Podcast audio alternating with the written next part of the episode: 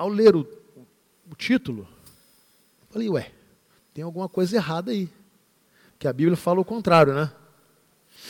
E eu fui ler o artigo, e esse artigo mostra uma perspectiva muito interessante que tem a ver com todo o texto que nós iremos analisar nesta noite.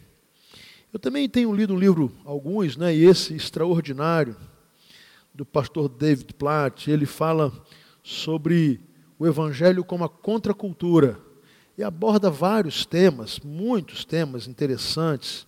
Dentre eles, ele também fala sobre casamento e o que é o casamento, como é o casamento. E tenho aprendido muito também. Mas sempre que nós fazemos, né, todo pregador é assim, o professor da EBD, palestrante, todos nós que temos essa, essa responsabilidade e que precisamos realmente é, pesquisar e estudar, nós fatalmente voltamos à palavra de Deus, porque é assim que tem que ser.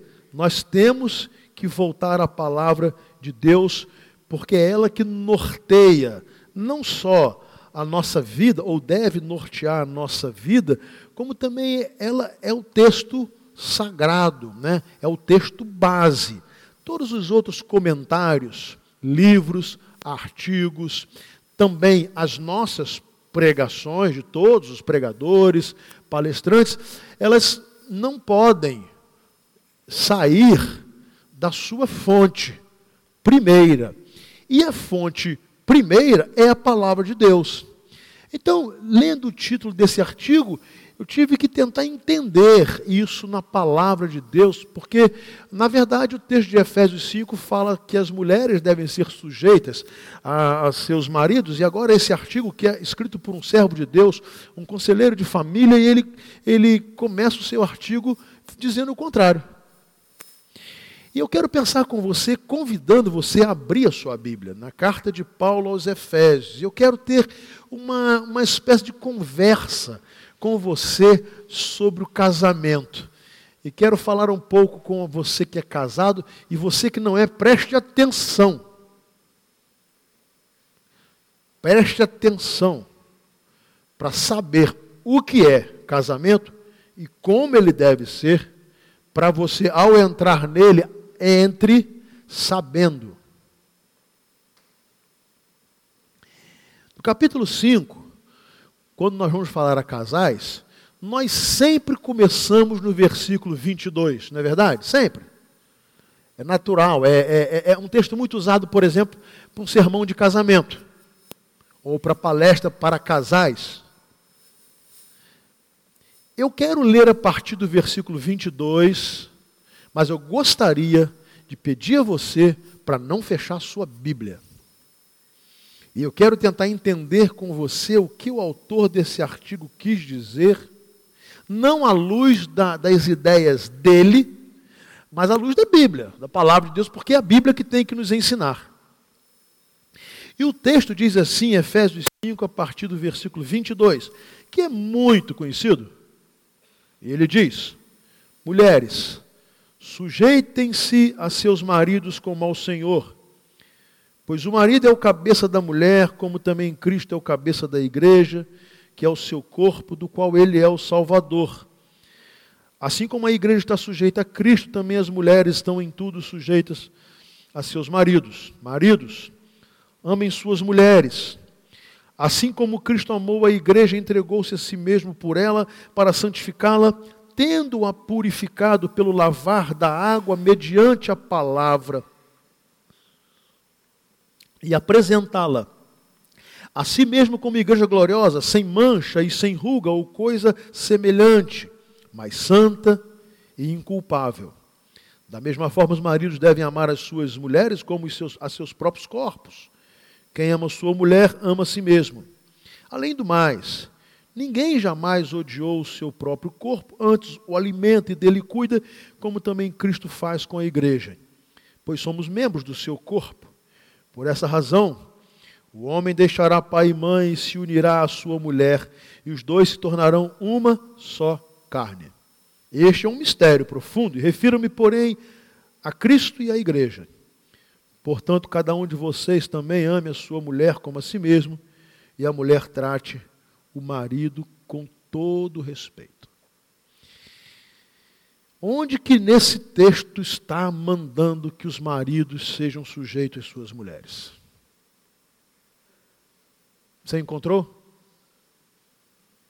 Então eu quero, eu quero que você volte agora ao versículo 21.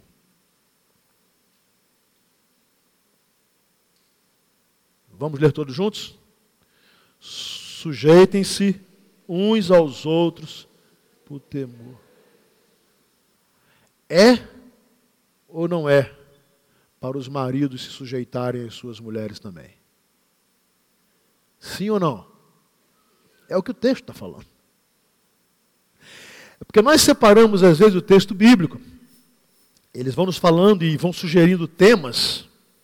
E aí, quando nós começamos a falar de casamento, nós começamos daqui. Vós, mulheres, sujeitai-vos aos vossos maridos e tal, papá, e que não está errado. Mas aí nós achamos que há um dever da esposa sujeitar-se a seu marido, e o marido não tem nenhum dever de sujeitar-se à sua esposa. Parece que Paulo, e, e, por muitas vezes tendo sido acusado de um machista, que ele estava se posicionando de uma forma da sua, do seu tempo, de que é, é, haveria realmente dois seres cujo valor na balança tinha peso diferente. Um era o peso do homem, e outro era o peso da mulher. Um era o peso do esposo e outro era o peso da esposa. Eu quero tentar, à luz desse texto, dizer a você que nunca foi esta a intenção do apóstolo Paulo. Nunca. Embora ele venha falar dessa, dessa relação, e veja bem, esposa e esposo, ele não está tratando de tirania do homem. E aí a grande verdade é que as consequências do pecado trouxeram dois posicionamentos muito antagônicos. O primeiro foi essa ideia masculina de superioridade. Aí o, o, o machismo né, vem ao longo da história da humanidade imperando, e, e na, na, no nosso tempo, na nossa era, muito, muito marcado na era vitoriana. Do homem que manda, o homem que fala. Eu tinha um tio, eu não o conheci, ele já é falecido, mas ele vivia nessa época. E, e os nossos pais contam que ele ficava crente, pregador do evangelho, mas olha como é que é a mentalidade. Ele estava sentado assim na sala. A esposa dele colocava um banquinho ao lado dele com um copo de água. E o nome dela era Amélia. Por isso que a Amélia é mulher de verdade. Né? E, e o copo está aqui. E quando ele tinha sede, ele falava assim: Amélia, pega o copo d'água para mim. Verdade. A Amélia saía da cozinha, vinha do lado do infeliz, que não queria ter o trabalho de esticar a mão. Pegava e dava o copo d'água a ele. Isso tem uma marca né, de um tempo da sociedade. O contraponto, o contraponto é um movimento feminista não de luta por direitos, mas de querer tão somente mudar a balança, tão somente inverter os valores. Isso tem, tem é, produzido muita infelicidade muita discórdia, muitos casamentos infelizes, muitos casais frustrados. E às vezes, usando o texto da palavra de Deus e dando ao texto o seu pensamento. Então, aqueles homens machistas adoram, adoram esse texto. Eles adoram. As feministas detestam. e ambos estão errados. Ambos estão errados. Porque não foi esse o propósito do apóstolo Paulo. Por isso eu li o texto que você está acostumado a ler quando falamos de, do, do valor dos, da, da, da, posição da esposa, do esposo e tal, no casamento, e eu quis então depois voltar ao versículo 21, porque o versículo 21 é a base disso tudo. O versículo 21 diz: sujeitem-se uns aos outros por temor, por temor a Cristo. Então, é uma sujeição mútua. A mulher tem responsabilidade de sujeitar seu marido e o marido também. E há agora uma, uma aplicação nas funções do homem e da mulher numa, no relacionamento conjugal. Mas o princípio continua o mesmo: sujeitem-se uns aos outros por temor a a Cristo. E aí Paulo continua: mulheres, sujeitem-se a seus maridos como ao Senhor. Ele vai descrevendo tudo isso. Mas deixa eu falar uma coisa para vocês. Até chegarmos a Paulo, muita coisa já havia passado na história da humanidade. E vamos começar com aquilo que Deus idealizou para o relacionamento do casal. Vamos começar. Deus criou o homem à sua imagem e semelhança, e deu poder e autoridade ao homem para cuidar de todas as coisas da terra, para nomear inclusive os animais, as plantas, as árvores, tudo isso. E, e o homem começou a fazer, e começou a fazer, e começou a fazer, até que Deus viu não foi, não é que Deus se esqueceu, um propósito de uma revelação progressiva de Deus, ele disse: sim, Está tudo bom para esse camarada, mas não é bom que ele esteja só. Não é bom que ele esteja só. E o que, que Deus diz? Vê se Deus diz assim: Eu farei para ele uma serva. Foi isso que Deus disse? Não foi. Eu farei para ele um, um, uma criatura de segunda categoria menos competente, menos inteligente, menos digno. Não foi. Deus não disse isso. Eu farei para ele um, um, um ser que lhe, lhe, será como escrava, fará tudo o que ele mandar, não terá nenhum tipo de direito, nada disso. Não, Deus não disse. Deus não colocou a mulher no mesmo patamar dos animais. Essa autoridade de determinar e mandar que Deus deu ao homem sobre os, os animais, não, não, não está no mesmo plano do que ele fez com a mulher. Ele não fez isso. Ele apenas disse: não é bom que o homem esteja só, e eu far-lhe-ei uma que lhe seja igual auxiliadora, que lhe complete, que lhe auxilie, que esteja com ele. Por isso Deus cria a mulher da, do próprio homem. Deus faz Adão do pó da terra e poderia ter feito a mulher do pó da terra também, mas não, ele tira um pedaço do homem.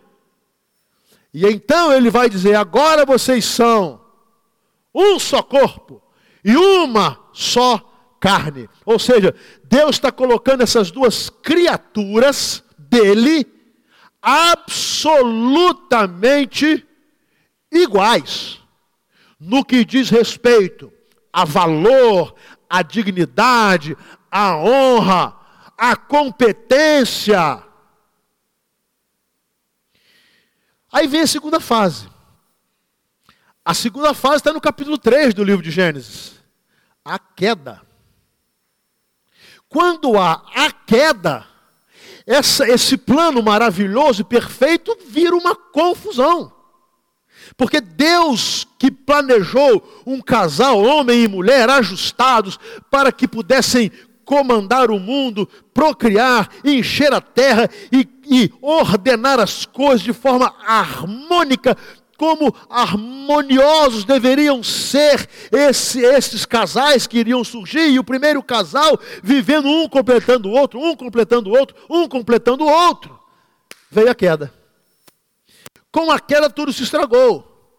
E aí, como consequência do pecado, então Deus vai dizer: a mulher que porque ela deu ouvido à serpente, já de antemão, ela não entendeu a sua função no casamento, ela teria algumas consequências horrorosas. E dentre elas, né, é, até o seu próprio desejo seria do seu marido, e ela agora teria dores terríveis para poder dar à luz a filhos. E, é, e é, desde então,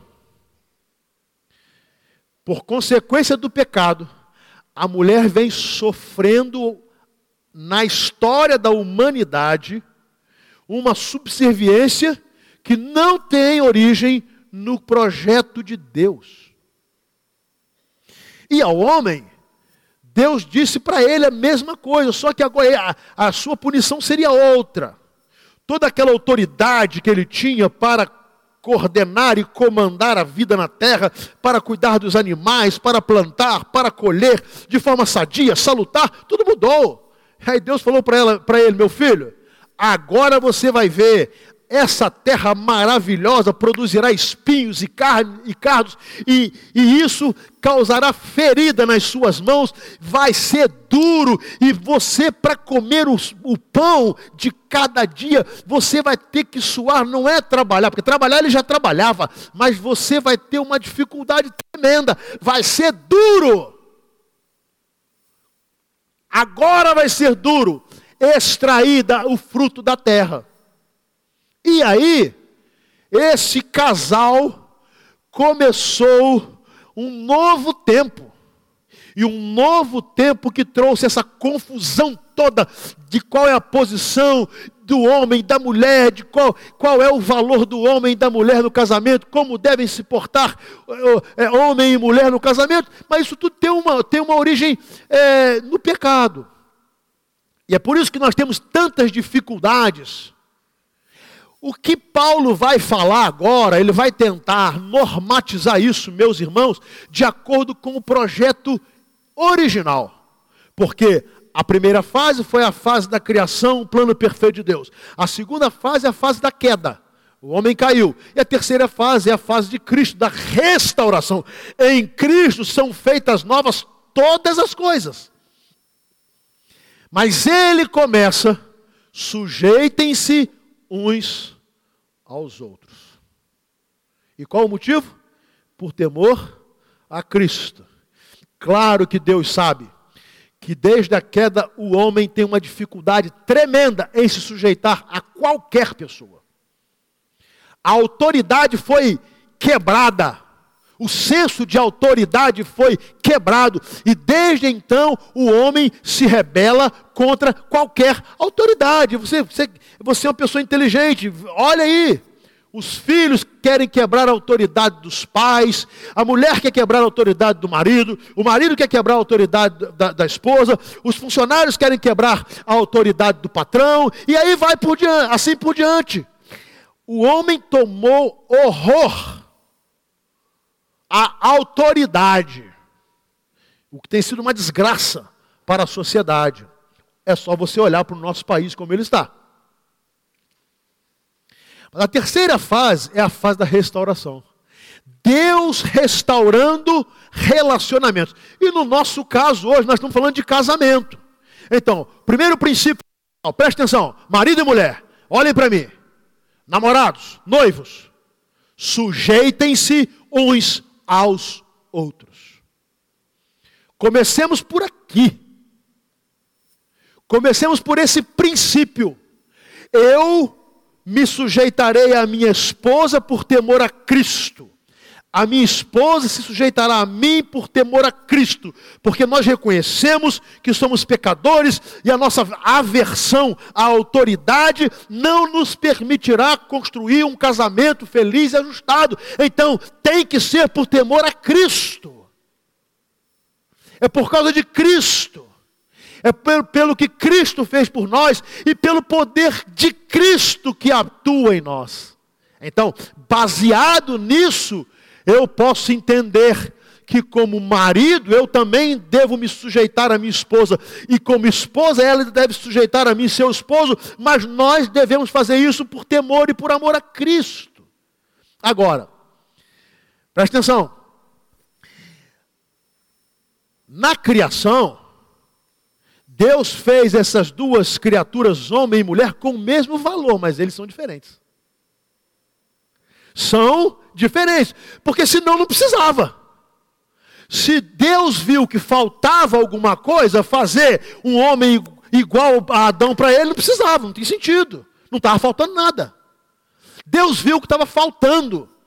E Deus viu que Adão precisava de um complemento. Deus viu que Adão seria mais feliz, que produziria mais enquanto ser, se ele tivesse alguém de mesmo valor, também criado à imagem e semelhança de Deus, porém diferente.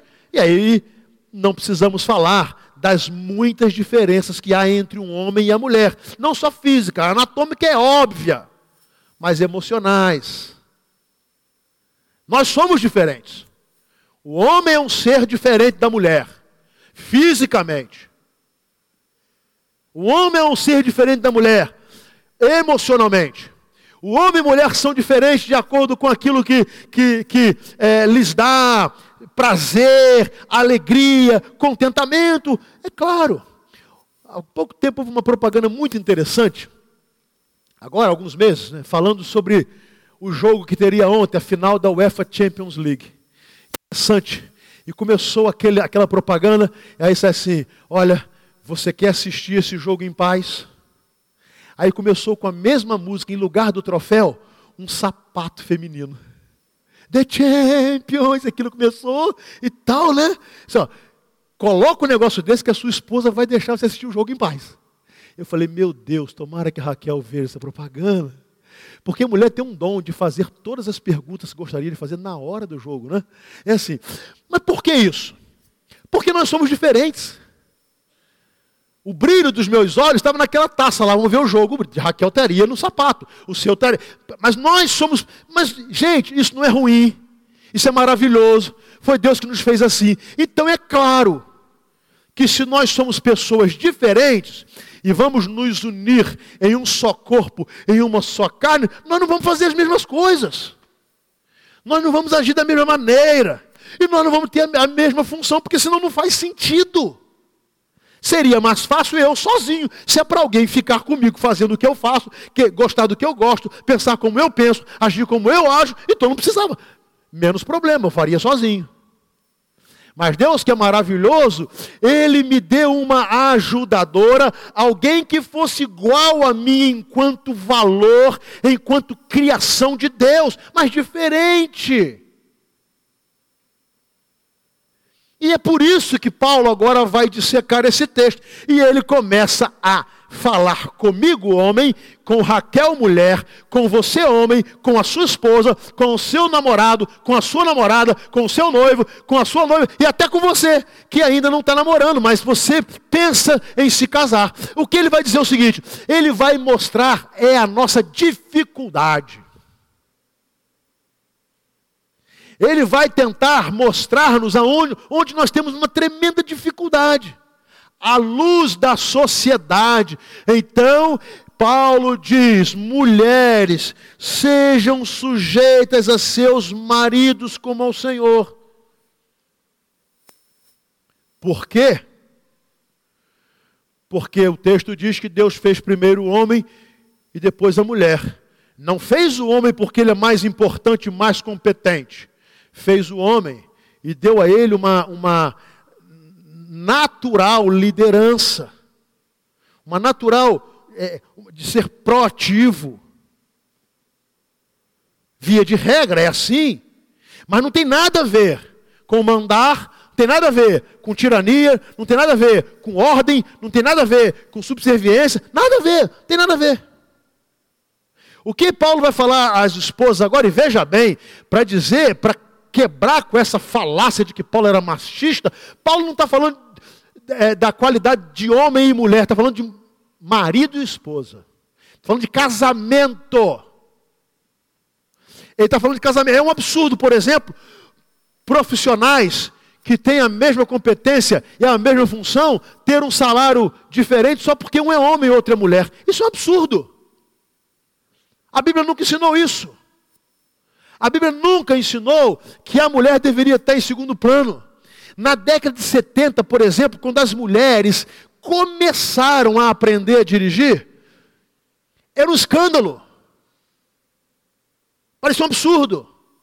Talvez por isso elas continuem tentando aprender a dirigir até hoje. Né?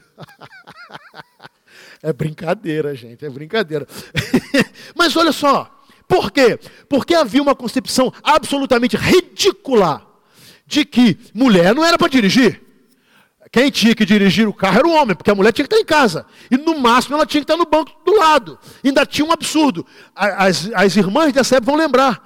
Se um homem fosse andar com você no carro, a sua esposa tinha que ir para o banco de trás. Não tinha isso? Tinha uma distorção do projeto de Deus. Então, o que Paulo está falando, ele está falando de casamento, ele está falando de uma esposa, e ele diz: a esposa deve entender a sua maravilhosa importância no lar, de companheira, de ajudadora, de estar junto, de caminhar junto, de ouvir o esposo, de também respeitá-lo, de entender que Deus deu uma, uma responsabilidade a ele. Gente, não é só privilégio, não. Às vezes nós, nós pensamos no privilégio privilégio. Deus deu uma tremenda responsabilidade ao homem, ao marido e ao pai de cuidar e cuidar bem da sua casa. E se a sua casa der errado, Deus vai cobrar mais dele.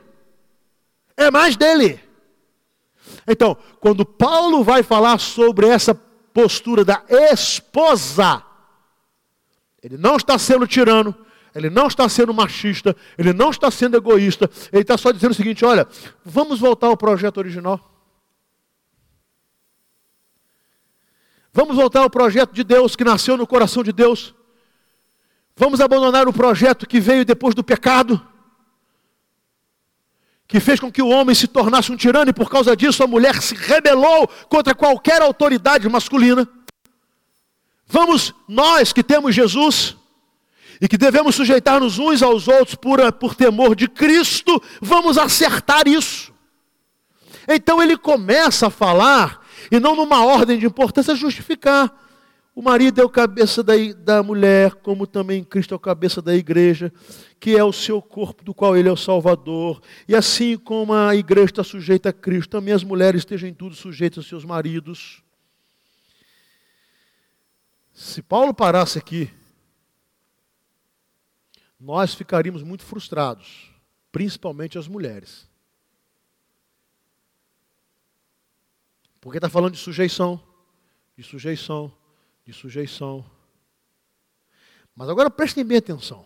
Homens, quando Paulo começa no versículo 25 a falar a mim e a você, maridos, amem suas mulheres. Deixa eu falar para você uma coisa. Numa sociedade machista, há uma dificuldade tremenda do marido ver a importância de amar a sua esposa. Você vai numa sociedade, por exemplo, oriental, um exemplo, como a do Egito, que o homem pode casar-se oficialmente com quatro mulheres, você acha que esse homem está preocupado em amar Você acha que a prioridade deste homem é amar a sua esposa? Não dá para ser. Não dá. Porque não dá para você amar quatro esposas. Não dá. Aí sim, tem a autoridade, o machismo, a tirania, um ser de segunda classe, é por isso que eu posso ter mais de uma. É diferente do projeto de Deus. Então, essa a queda trouxe um equívoco tremendo ao homem. O homem achou-se superior à mulher. O homem achou que ele tinha toda a autoridade para fazer e desfazer, mandar e desmandar, é, a despeito se isso magoaria a esposa, se feriria. E é isso ainda tem muito hoje, é por isso que é absurdamente elevado o número de agressão dentro de casa de marido canalha e covarde que bate na sua esposa. Por quê? Porque ele não se vê na responsabilidade de amar. Então, assim como Paulo falou, mulher, seja sujeita a seu marido, ele chama o marido, agora vem cá, rapaz, vem cá, vem cá, eu vou falar com você, eu tenho uma conversa particular com você. A sua responsabilidade é amar a sua esposa, mas tem mais, é amar assim como Cristo amou a igreja. Não é um amor platônico, não é um amor romântico apenas, não é um amor eros do erotismo, da sensualidade, não é um amor filéu da amizade. Eu gosto da minha esposa e a gente se dá bem, mas aqui quem manda sou eu. Não é isso. É o amor traduzido na palavra de Deus, pelo amor ágape sacrificial, que se dá, que se doa, que se entrega. Por isso, Paulo diz: marido, ame a sua esposa, assim como Cristo amou a igreja. Olha que coisa maravilhosa essa percepção desse, desse retorno ao projeto original. O projeto original é Deus fez o homem primeiro, depois a mulher. Então esse homem, ele é o cabeça da sua casa, ele é ou deve ser o líder, a mulher é a sua ajudadora, lado a lado com ele, eles lutam juntos, mas no princípio da palavra de Deus, eles se sujeitam um ao outro por temor a Cristo. E esse homem que tem essa companheira ao seu lado, ele a ama sacrificialmente, ele a ama, ele tem uma disposição de se dar por ela.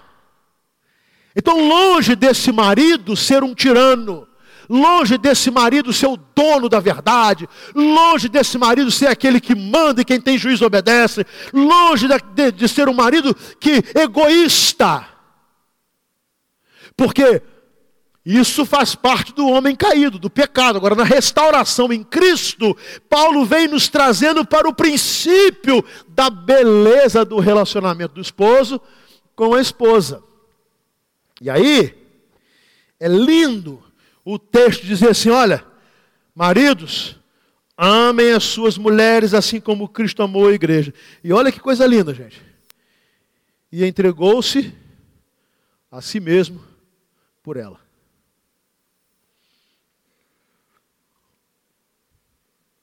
Sabe o que está dizendo? Que eu, Márcio, casado com Raquel, devo amar a minha esposa de tal forma que eu me entregue para que ela seja feliz por ela. Que eu abra mão de muita coisa que eu penso ter direito por ser o homem da casa.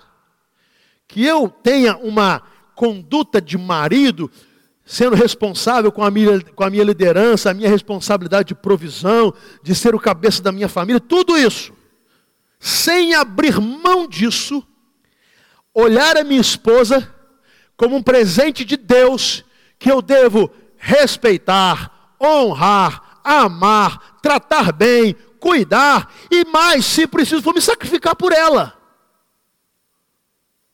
Porque foi isso que Cristo fez.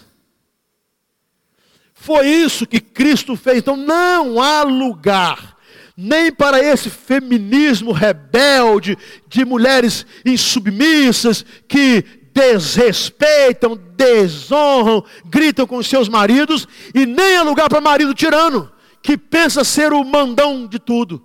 Isso faz parte desse homem caído. Isso não tem nada a ver com pessoas transformadas por Cristo Jesus. Nada a ver. E é lindo o propósito desse amor. Ame suas, amem suas mulheres como Cristo amou a igreja e entregou-se a si mesmo por ela. Agora preste atenção, versículo 26. Para santificá-la, tendo-a purificado pelo lavar da água mediante a palavra, e apresentá-la a si mesmo como igreja gloriosa, sem mancha, sem ruga ou coisa semelhante, mas santa inculpável. Sabe o que Paulo está falando? Que nós não podemos pensar no casamento, preste atenção, se não pensarmos no relacionamento de Jesus Cristo com a sua igreja e da igreja com Jesus Cristo. Quando nós deixamos de pensar assim, aí nós erramos de maneira horrorosa nas nossas funções no casamento. Por isso que nenhum cristão deve casar-se com quem não tem Jesus, porque já começa quebrando um princípio. Por isso que a mesma fé em Cristo é fundamental, porque o texto diz: sujeitem-se uns aos outros por temor de Cristo. Aí se eu tenho temor de Cristo, a minha esposa não tem, já tem um negócio meio capenga aí. Já não começa bem. Agora presta atenção. O marido deve honrar a sua esposa e cuidar dela de tal forma que contribua para a sua santificação, que contribua para a sua pureza, para que possa apresentar essa esposa como se fosse a igreja sendo apresentada a Cristo. Aí eu pergunto a você, marido, você acha isso fácil? Dá para brincar com isso? Dá para bancar o machão dentro de casa? Dá para achar que você é o dono do dinheiro, é o dono disso, é o dono daquilo? É, dá? Não dá. Não dá. Porque o que Deus coloca sobre nós é algo tão maravilhoso e tão difícil, que é preciso ter o temor do Senhor para tentar cumprir com a nossa função de marido.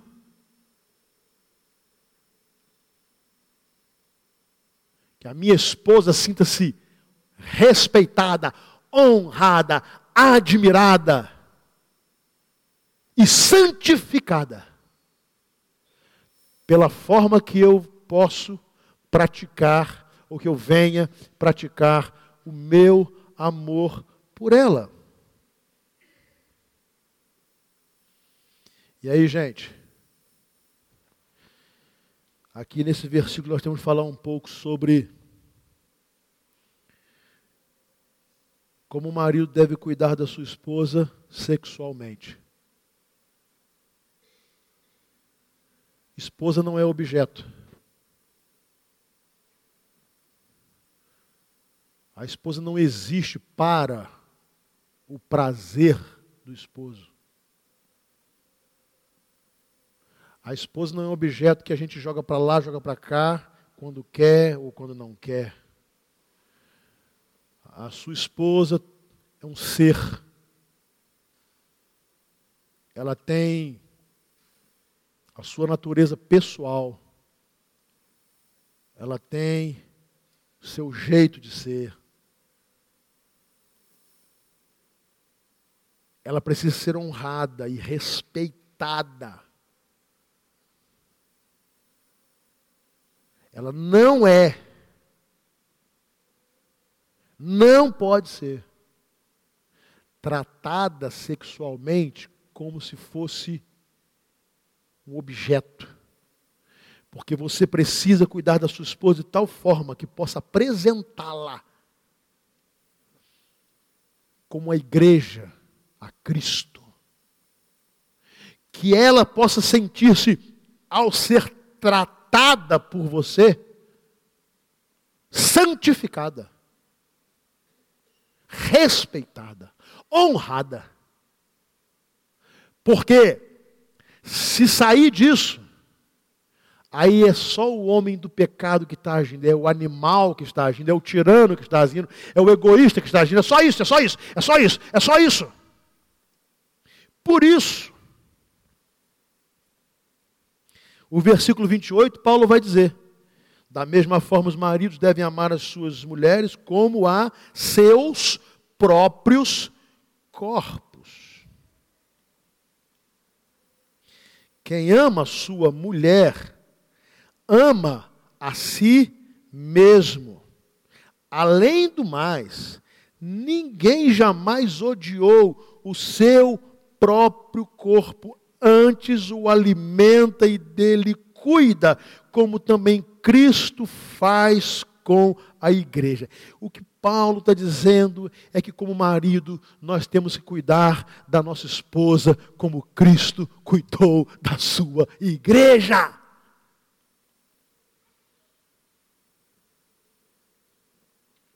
E aí, quando eu penso nisso, ele faz essa, essa aplicação. Eu tenho que amar a minha esposa, inclusive cuidar e respeitar o corpo da minha esposa, como eu amo o meu, como eu cuido do meu, como eu zelo pelo meu, assim é que tem que ser. Porque senão eu estou sendo um covarde. Olha o que Paulo está falando comigo, marido, e com você. Preste atenção, rapaz. Eu tenho que amar a minha esposa e cuidar da minha esposa, assim como eu amo o meu corpo, como eu cuido do meu corpo, porque eu nunca vou ter ódio do meu corpo, eu nunca vou querer ferir o meu corpo, eu nunca vou querer machucar o meu corpo, eu nunca vou querer maltratar o meu corpo, é o que está escrito na palavra. Por isso justifica-se o título do artigo: Maridos, sejam sujeitos às suas mulheres. Você não é dono.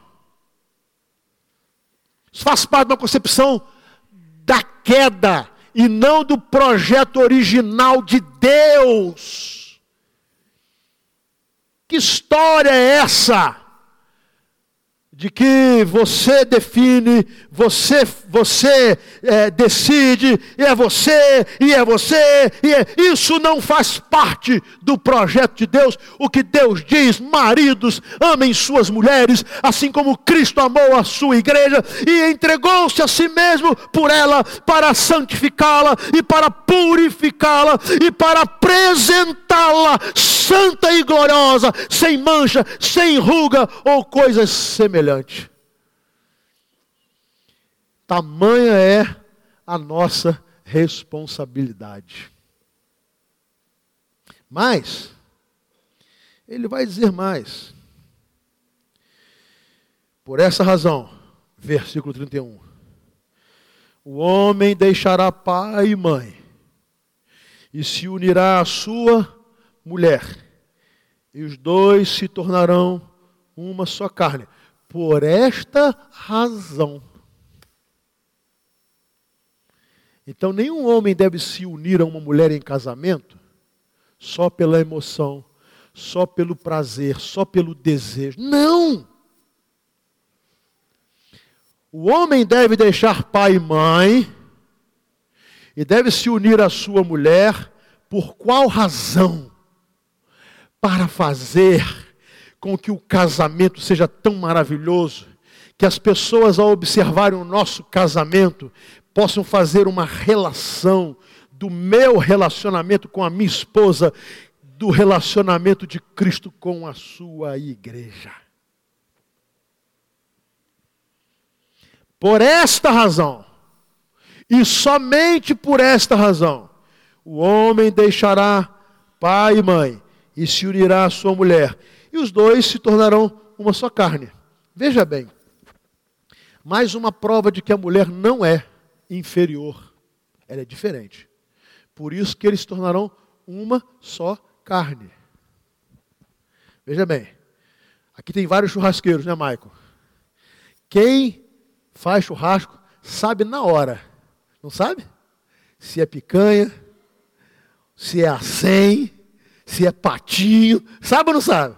Não adianta. Você pode entregar junto, não é verdade? Você pode entregar, diz que a carne é maravilhosa, churrasqueiro pega ali e fala: já era, dancei.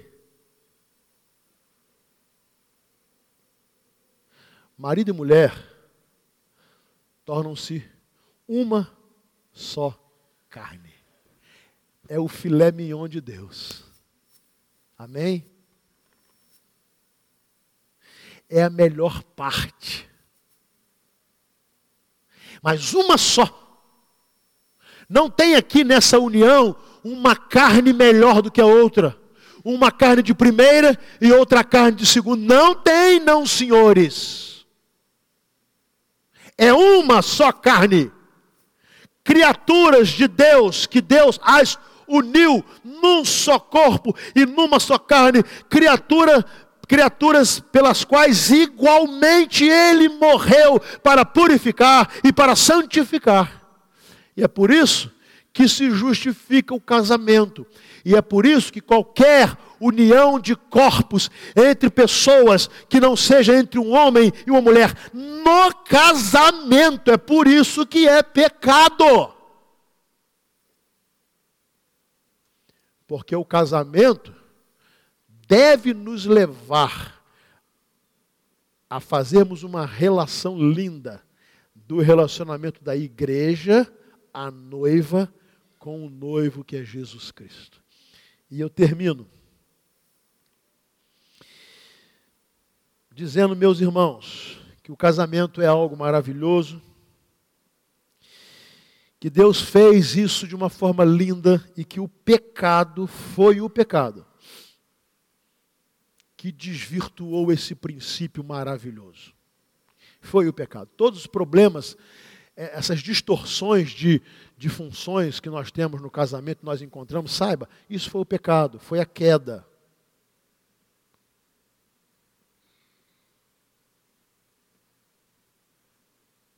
Como Eva não entendeu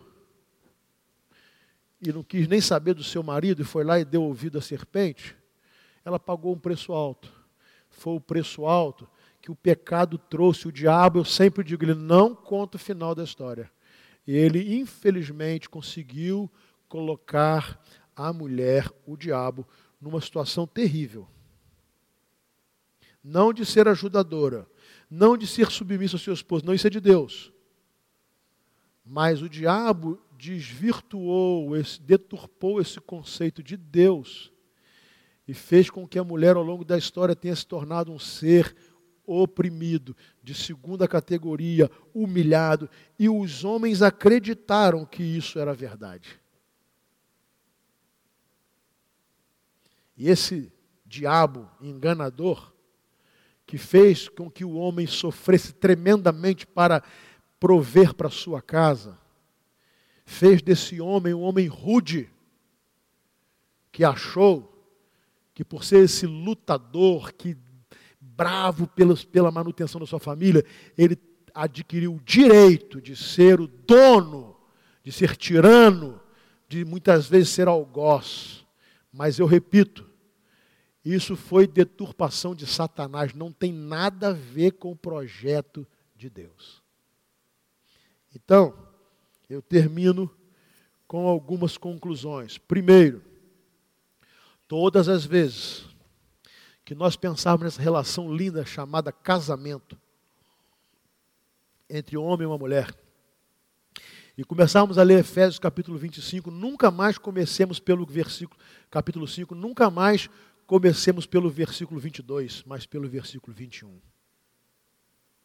Sujeitem-se uns aos outros, cada um sujeitando-se de acordo com a sua função no casamento que quando nós invertemos isso, vira uma tragédia. Ou o marido é tirano, ou a mulher torna-se tirana. Ou o marido, marido é um ignorante, ou a mulher torna-se rebelde.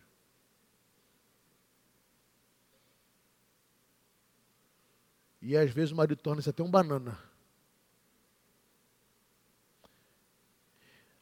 Deus não fez nada disso assim. Deus fez você homem e lhe deu uma responsabilidade tremenda. Encontrar uma esposa, cuidar tão bem, tão bem, tão bem, tão carinhosamente, tão respeitosamente, que você possa dizer assim: Eu estou apresentando Cristo a ti, a minha esposa, como se fosse a tua igreja. Santa, pura. Embora eu tenha, veja nela defeitos, é claro, ela é uma pecadora, eu a amo de forma que eu dedico meu amor a ela, inclusive sacrificando-me.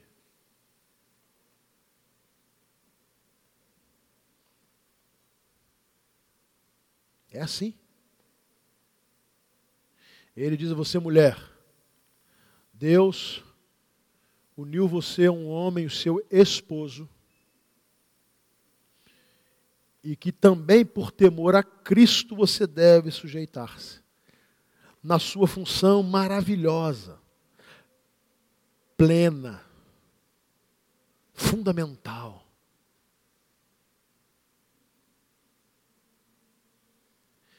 Feliz é o homem que teme ao Senhor e anda nos seus caminhos. Coisa linda o Salmo 128. Que coisa linda o livro de Provérbios. A mulher sábia edifica a sua casa. Se nós conseguimos juntar essas duas coisas, nós cumpriremos o propósito de Deus para o nosso casamento.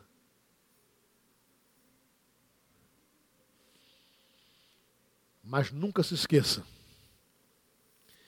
que a Bíblia vai então dizer o ideal de todas essas coisas. O que Deus uniu, não separe o homem. Irmãos, casamento é coisa muito mais séria do que a forma pela qual ele está sendo tratado hoje. Se você não entende a seriedade do casamento e ainda é solteiro, não se case. Se você não entendeu o propósito e a seriedade do casamento se casou, agora arrependa-se diante de Deus. E vá cuidar do seu casamento de acordo com o propósito de Deus. E muitas vezes você vai ter que sacrificar mesmo. Você, como mulher, vai se sacrificar. Você, como homem, vai se sacrificar. Mas, por favor, não vamos inverter os valores de Deus, porque aí dá errado. Aí dá errado, não tem jeito. Se eu sou um marido que quero amar a minha esposa, assemelhando-me a Cristo, então eu não posso querer o mal, fazer para o mal. Eu posso até errar. Mas ela precisa ter uma confiança na qualidade do meu amor. Que ela até me ouve,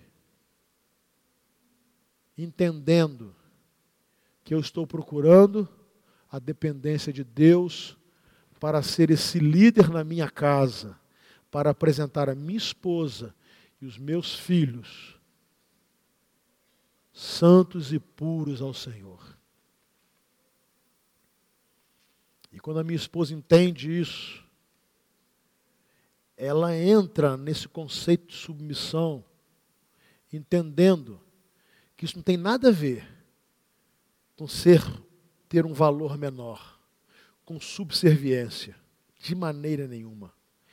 Ela entra nesse projeto entendendo que Deus nos uniu para que nos completássemos e cumpríssemos a nossa função no casamento, para que as pessoas vissem Cristo e a igreja. Amém, meus irmãos? É isso que é casamento. O resto é junção de corpos ou interesse financeiro. É isso que é casamento. E nós precisamos lutar por isso no nosso casamento. Nós precisamos sonhar com esse relacionamento no nosso casamento. Nós precisamos acreditar que é esse o projeto perfeito de Deus e não essa concepção atual de que você casa hoje, separa amanhã, se não quiser não casa, você só junta, você casa e se, e se acordou de mau humor, você larga sua esposa ou seu esposo, se faltou dinheiro, você larga, você casa e como mulher você não respeita o seu marido, você casa com o marido você não honra a sua esposa, essa bagunça mundana não pode fazer parte na vida dos casais que entregaram suas vidas a Jesus Cristo. Não pode. Porque nós temos que ser casais diferentes. O nosso casamento precisa ser diferente. Eu tenho obrigação de ser um esposo diferente. É uma obrigação minha. Amar a minha esposa, procurando amá-la assim como Cristo amou a igreja, entregando-se por ela, para apresentar a minha esposa como santa, pura, bela a Cristo Jesus.